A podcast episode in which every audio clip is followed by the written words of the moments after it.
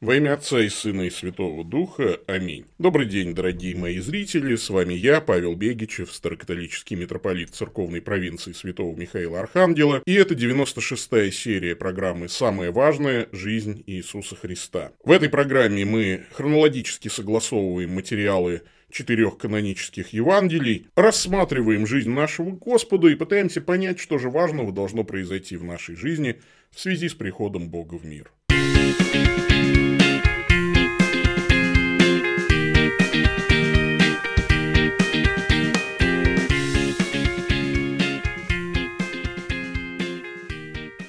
Сейчас мы продолжаем э, цикл из восьми притч, записанных в 13 главе Евангелия от Матфея.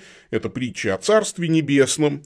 И сегодняшняя притча отвечает на очень часто задаваемый вопрос. Люди постоянно его задают. Они говорят, если великий, всемогущий и добрый Бог сотворил этот мир – то почему же он такой поганый? Почему мир так плох? Почему в этом мире столько несправедливости, зла? Почему вообще вот все это происходит? Люди действительно неверно оценивают Божий мир. Нам всегда кажется, что все вокруг устроено плохо, и виноват в этом, конечно же, Бог, а не мы. А о хорошем и плохом мы судим по своим субъективным критериям, как, знаете, в восточной притче, осел, когда хочет что-то похвалить, кричит, да это же прямо чертополох. Вы знаете, это с одной стороны, а с другой стороны, люди почему-то забывают, что мир испорчен грехом. Бог создал совершенный и прекрасный мир, но этот мир испорчен с тех пор, как наши прародители решили, что можно Бога не слушаться, и После их грехопадения в мир вошла энтропия, в мир вошла смерть, в мир вошло неустройство и все худое. И именно поэтому Божий мир часто представляется нам плохим. И Христос, подробнее отвечая на вопрос людей, почему Божий мир так плох, рассказывает притчу. Давайте прочитаем эту притчу из Евангелия от Матфея, из 13 главы, будем читать с 24 по 30 стих – и с 36 по 43. Другую притчу предложил он им, говоря, «Царство небесное подобно человеку, посеявшему доброе семя на поле своем. Когда же люди спали, пришел враг его и посеял между пшеницей и плевелы, и ушел. Когда взошла зелень и показался плод, тогда явились и плевелы. Придя же рабы и домовладыки, сказали ему, господин, недоброе ли семя сеял ты на поле твоем? Откуда же на нем плевелы? Он же сказал им, враг человека сделал это. А рабы сказали ему, хочешь ли мы пойдем, выберем их? Но он сказал нет, чтобы, выбирая плевелы, вы не выдергали вместе с ними пшеницы. Оставьте расти вместе то и другое до жатвы. И во время жатвы я скажу жнецам, соберите прежде плевелы и свяжите их в связки, чтобы сжечь их а пшеницу уберите в житницу мою». Тогда Иисус, отпустив народ, вошел в дом, и, приступив к нему, ученики его сказали, «Изъясни нам притчу о плевелах на поле». Он же сказал им в ответ, «Сеющий доброе семя есть сын человеческий. Поле есть мир. Доброе семя – это сыны царствия, а плевелы – сыны лукавого. Враг, посеявший их, есть дьявол, жатва есть кончина века, а жнецы – суть ангелы. Посему, как собирают плевелы и огнем сжигают, так будет при кончине века сего. Пошлет Сын Человеческий ангелов своих, и соберут из царства его все соблазны, делающих беззаконие, и ввергнут их в печь огненную, там будет плач и скрежет зубов. Тогда праведники воссияют, как солнце, в царстве Отца их. Кто имеет уши слышать, да слышит. Мир Божий часто представляется нам плохим. И вот здесь Христос, кстати, недвусмысленно заявляет о своей божественности. В 41 стихе мало кто обращает внимание. «Пошлет Сын Человеческий ангелов своих, и соберут из царства Его все соблазны и делающих беззаконие.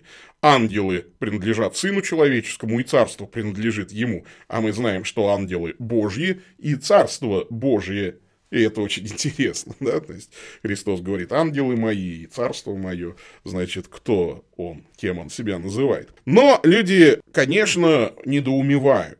Ну, мир не очень хорош. Почему так происходит? И Христос здесь дает целых три ответа на этот вопрос. И первый ответ звучит так. Мир кажется плохим, потому что его испортил дьявол. Здесь тоже образ земледельца, как и в притче из прошлой серии, но акцент здесь уже не на том, что происходит с добрым семенем, которое падает на плохую или хорошую почву. Здесь акцент на то, что на хорошем поле, где есть хорошие семена и хорошие всходы, вдруг появляются плохие семена и появляются плохие всходы. То есть хорошее поле превращается в поле, где есть и хорошее, и плохое. И Христос недвусмысленно говорит, что вот враг, который посеял плевелы на хорошем поле, это дьявол. И тут уместно поговорить о происхождении зла, а как же дьявол-то появился. Писание говорит, что он был помазанным херувимом, который однажды возгордился и свою волю употребил на то, чтобы взбунтоваться против Бога, злоупотребил свободой своей воли, и вот этот выбор закрепил за собою окончательно. И, конечно, не лишним будет напомнить, что у зла нет онтологической природы, то есть это как холод, которого на самом деле не существует. Существует малое количество тепла. И минус 273 градуса – абсолютный ноль. 273 а, градуса по Цельсию, когда частицы не движутся, то есть тепла нет. Но холод нельзя сгенерировать, и у него нет единиц измерения. Есть количество теплоты. То же самое и свет. Бывает мало света, бывает, что совсем нет света, и тогда это темнота. Но там, где есть свет, темноту никак нельзя туда поместить. У темноты нет источника, и опять же нет единиц измерения.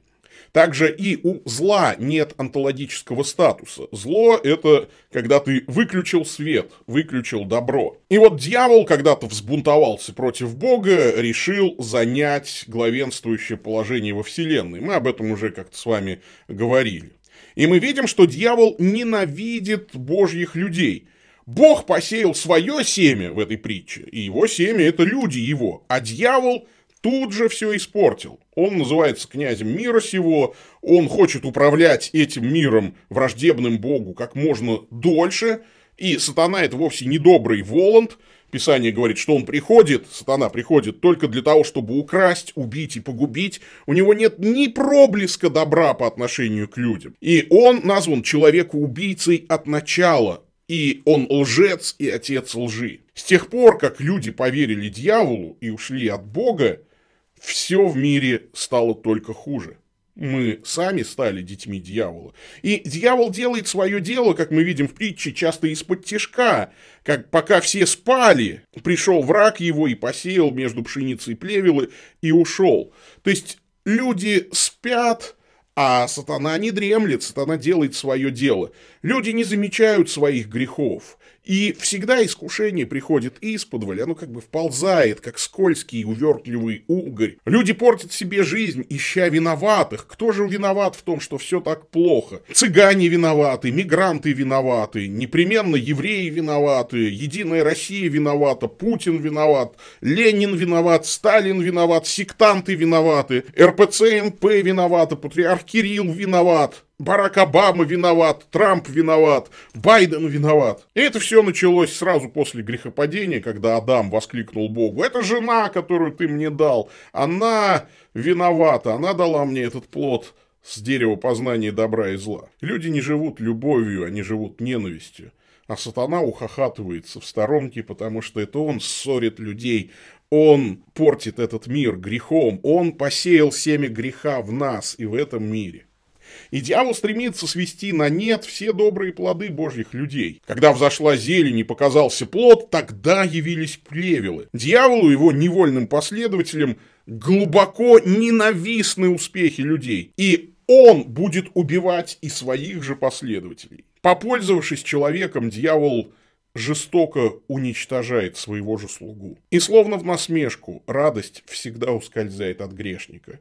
Как бы он ни грешил, скоро Грех приедается, уже не приносит радости, и человек впадает в депрессию. Мир, словно в опьянении, следует за сатаной и ненавидит свет. Но при этом люди склонны обвинять, конечно же, Бога, а не самих себя, попавшихся на крючок греха и дьявола. Но есть и второй ответ на вопрос, почему мир Божий кажется плохим. Мир кажется плохим, потому что ложь тщательно маскируется под правду. И люди чувствуют это лицемерие.